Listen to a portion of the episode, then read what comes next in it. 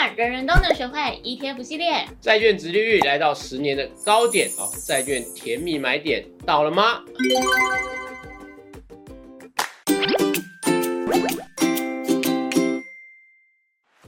红狗，怎样？你最近关心的代志是什么？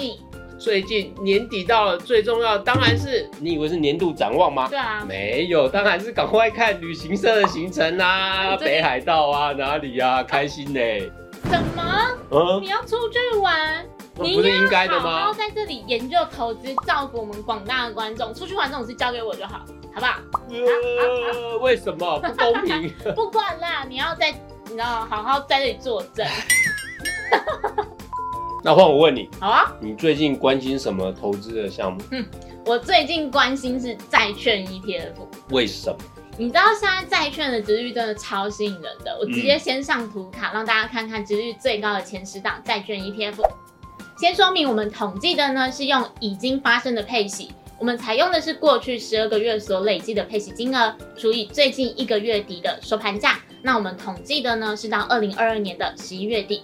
我们可以看到，殖利率最高的是国泰 A 级医疗债零零七九九 B，过去它十二个月的殖利率高达六点七九 percent。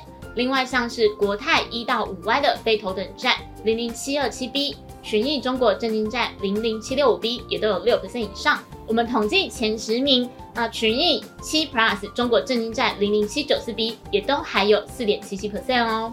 主要的原因是因为过去一年联储会强力升息，那在二零二二年呢升了十七码，也就是四点二五个百分点。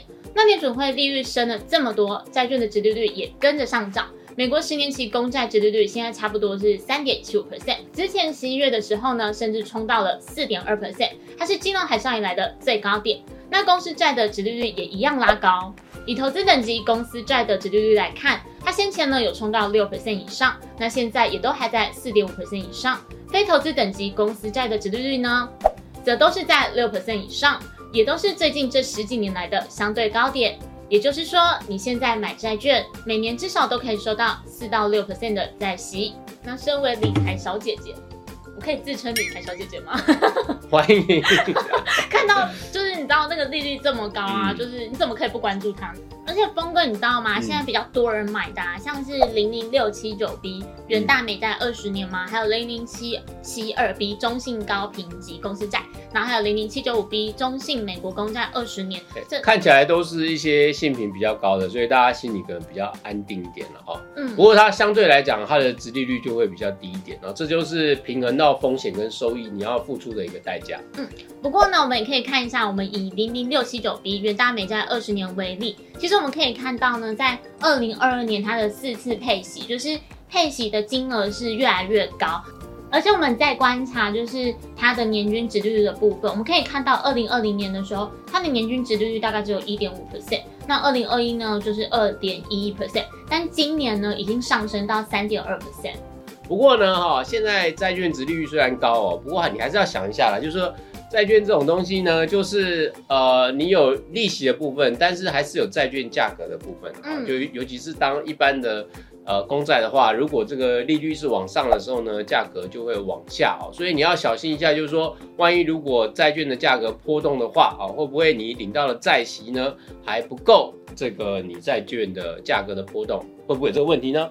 我已经不是傻妹了，好吗？哦，我有认真研究之后哦，就是呢，我知道二零二二年其实债券它整个跌得很惨嘛，就是它几乎是这四五十年来跌得最惨的一年，嗯，四五十年呢、我都还没出生。好吧，最主要的原因就是因为联准会它暴力升息嘛。刚刚讲说它在二零二二年的时候，它不止升息的速度非常快，而且幅度也非常的大，所以这个利率的风险让债券就是跌成一片。其实这个也是提醒大家，就是说市场上有所谓的拥挤风险，就是当大家所有人都挤到某一块呃地方的时候呢，以为这边最安全呢，其实有时候就是最危险。像之前债券的问题就是这样，就是前几年呃利率已经跌得很低了，然后就大家开始预期呢利率应该开始会回升，可是呢因为疫情发生的关系呢，使利率跌得更低，对，哦，所以就债券就进一步的价格是往上的，因为利率更低了，嗯。就就造成了呃整个市场的这个债券利率跌到跌无可跌的一个状态，然后但是整个整个投资的人呢，债券市场的投资人都跑到那个呃债券的多头去去了。嗯结果一旦市场因为这个呃经济复苏，然后物价上涨，然后利率突然上升，暴力升级之后，又一瞬间又从债券的多头啪又跳到空头，就变成市场的价格大波动。嗯，不过像现在市场就是普遍都预期说，联准会可能升息到二零二三年的第一季就会先比较趋缓。那因为联准会升息，其实当初的目的是为了打压通膨嘛。那大家其实也看到，最近几个月通膨其实比较也趋缓下来了。所以只要通膨没有再飙上去，联准会基本上就不需要一直升息升不停。那毕竟升息它其实也会打压到经济啊。所以现在我们就比较不用去担心说债券价格会再像二零二二年一样，就是大跌一场。哇，很敢预言呢！预市场共识啊，嗯嗯，啊哈，有做功课，不过真的市场还是要敬畏一点了哈。那我们还是尊敬一下呃佑佑大师的预言哦。如果呢按照他的预言呢，联准会升息动作不再那么强势的话，那债券价格呢啊、呃要大波动的机会呢就小一点哦。那我们希望呢，市场就是在比较稳定的情况下，那至少维持在一个相对高水准的利率的水准下啊。那大家去进场买债券相关的产品的时候呢，啊，至少它的锁定的利率是在一个比较高的水平上。不过说真的，挑债券也蛮难的，因为债券种类真的很多，那它跟这个利率的变动呢，也不一定都一致哦。有一些比较敏感一点，有些没有那么敏感。那台湾市场上呢，债券 ETF 也很多。悠悠，你是是怎么样挑投资标的？我觉得我初步挑起来，你要先掌握两个原则。嗯那第一个就是你要了解到高报酬高风险，那另外一个原则呢，就是你要看交易量。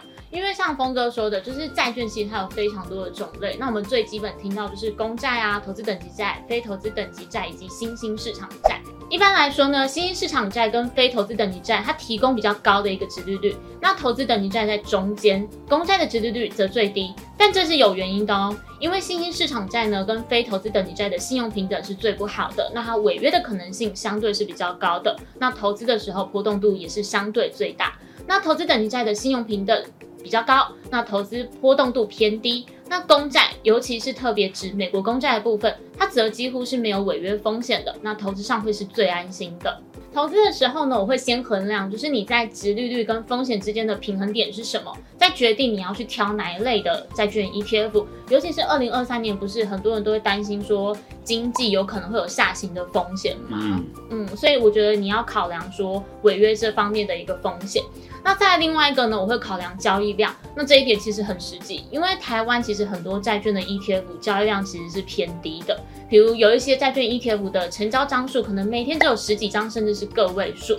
那这样的债券 ETF 它的流动性是偏低的，所以你就会不好成交，或是你会看到它的价格就是短短短用跳的，嗯它就不是一个连续的状况。所以呢，优越其实会建议大家，你在挑债券 ETF 的时候，其实最基本的你要先看债券的种类，然后再去观察它近期的一个日均的成交量啊，或是张数等等这样子。那最后再给投资人一点提醒啊，除了我们刚才讲到的债券的价差的风险之外，汇率的风险也是要留意的啊，因为大部分的债券现在都是用美元计价，那因为过去一年来啊，美元上涨了非常多，那未来一年呢，美元的走向会如何呢？也会影响到你整个债券的收益啊，那这一部分是要提醒大家注意的。以上就是今天的内容。如果喜欢我们的节目，记得帮我们按赞、订阅、加分享、开启小铃铛哦。Smart 人人都能学会 ETF，我们下次见，拜拜拜。